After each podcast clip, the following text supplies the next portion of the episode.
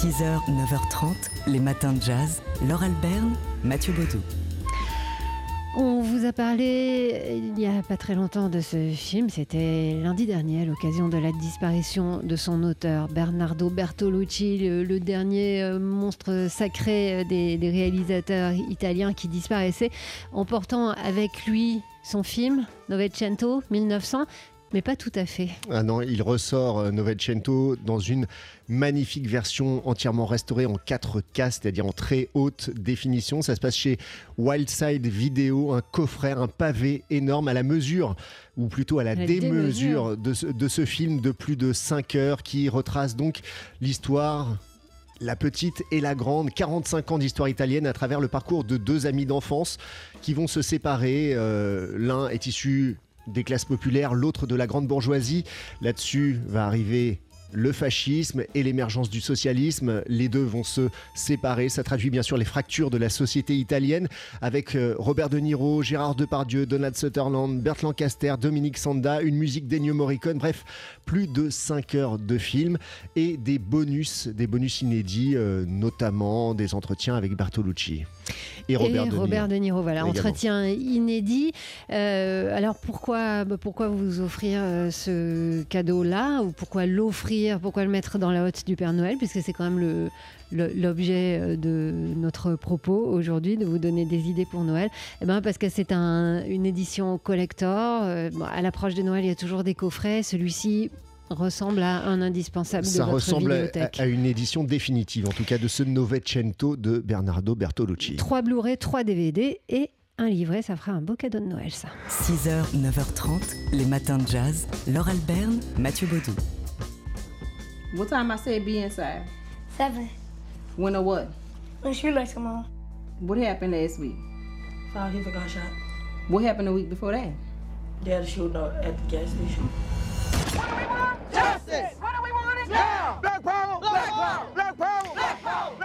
C'est un extrait de la bande originale d'un film qui sort aujourd'hui sur nos écrans, un documentaire de l'italien Roberto Minervini qui s'intitule What You Gonna Do When the World's on Fire? Qu'est-ce que tu vas faire quand le monde sera en flammes Un documentaire qui avait euh, beaucoup ému la dernière Mostra de Venise où il avait reçu une standing ovation. Roberto Minervini qui continue donc de balader sa caméra dans le sud des États-Unis. Ici, on est entre la Louisiane et le Mississippi avec euh, une demi-douzaine de personnages, euh, un vieux indien de Mardi Gras qui prépare le carnaval, une tenancière de bar anciennement junkie et victime d'abus sexuels qui envoie d'être éjecté de son établissement ou encore des activistes héritiers des Black Panthers. Et puis deux frères au seuil de l'adolescence et sur lesquels planent tous les mots endémiques deux Africains américains, évidemment, trafic, violence, incarcération en masse.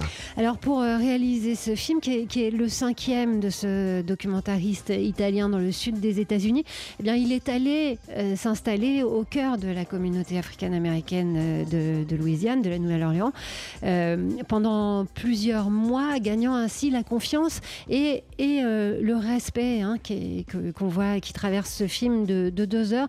Les plus belles scènes du film accompagne euh, les, deux jeunes euh, au, milieu de, de, leur jeu dans les décharges et les terrains vagues. Euh. Et le plus grand à cette phrase définitive, s'adressant à, son petit frère, tu peux avoir la peau de couleur claire, les gens savent que tu es noir. Un documentaire donc qui sort, qui, qui sort aujourd'hui sur nos écrans. Il s'intitule What You Gonna Do When the World's on Fire. il est signé de l'italien Roberto Minervini. 6h, 9h30, matins de jazz. Laure Alberne, Mathieu Baudou.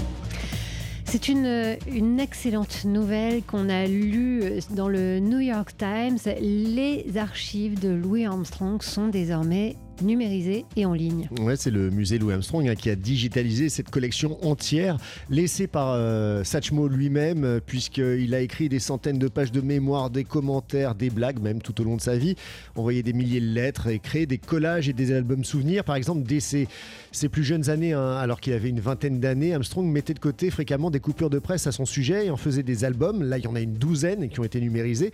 Ces albums lui servaient ensuite à convaincre les, propriétaires de clubs de sa légitimité. Servait à, dire aux propriétaires de clubs regardez, je suis connu.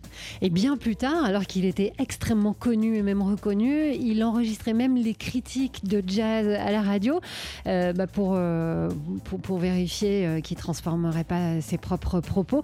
Donc il y a bah, des enregistrements fous. hein. Sur les 20 dernières années, il enregistrait absolument tout, Satchmo.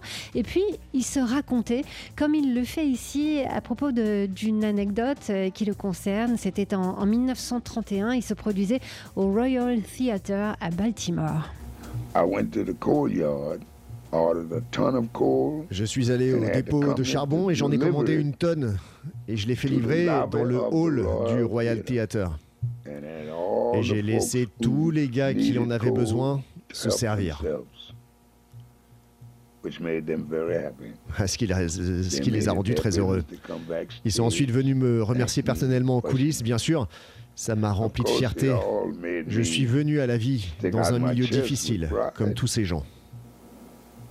I came up through life the hard way, ju- just like those folks.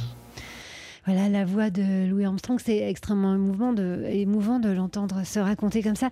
Il y a des milliers de choses, il y a des télégrammes. Ce télégramme qu'il a envoyé à Eisenhower en 57, vous savez, lorsqu'il s'était engagé à la surprise de, tout le monde et notamment de ses détracteurs euh, contre la ségrégation euh, à l'école à Little Rock, ça, avait fait grand bruit.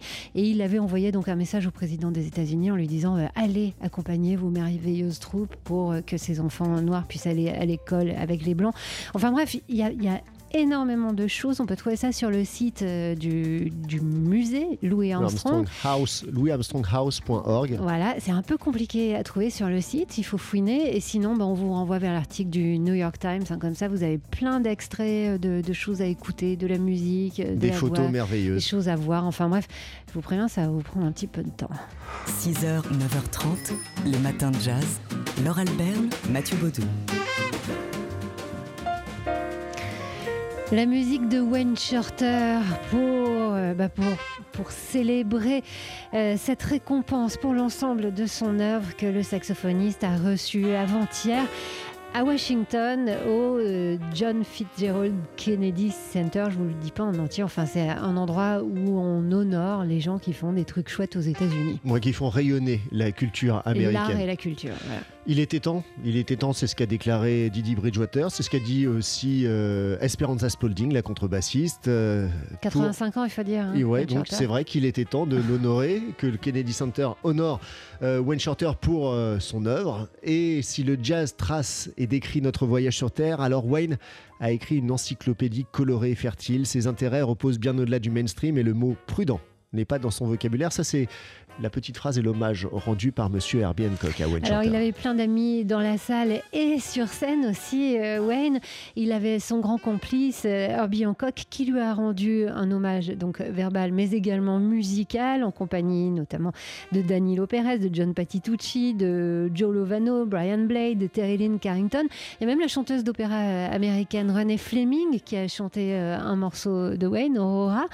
Jason Moran, qui est le directeur de, de la partie jazz du Kennedy Center, l'a honoré également. Wayne Shorter est une icône, Wayne Shorter est un génie musical. On le sait, Mhm. tout ça, bien sûr, mais enfin, ça fait plaisir pour lui, d'autant qu'il est, il est apparu particulièrement ému. Ouais, euh, les larmes aux yeux. Alors, on n'a pas de, de son et pas d'image. Pourtant, ça a été filmé par euh, la chaîne CBS. Normalement, ce sera diffusé aux États-Unis, du moins à la fin du mois. On va essayer quand même Ah bah oui, de vous attraper dès que un- possible. au moins un petit extrait de ce medley euh, qui a été fait sur scène par tous les gens que vous avez cités. Laure, Euh, ils ont notamment joué Footprints ou encore Elegant People. Les matins de jazz.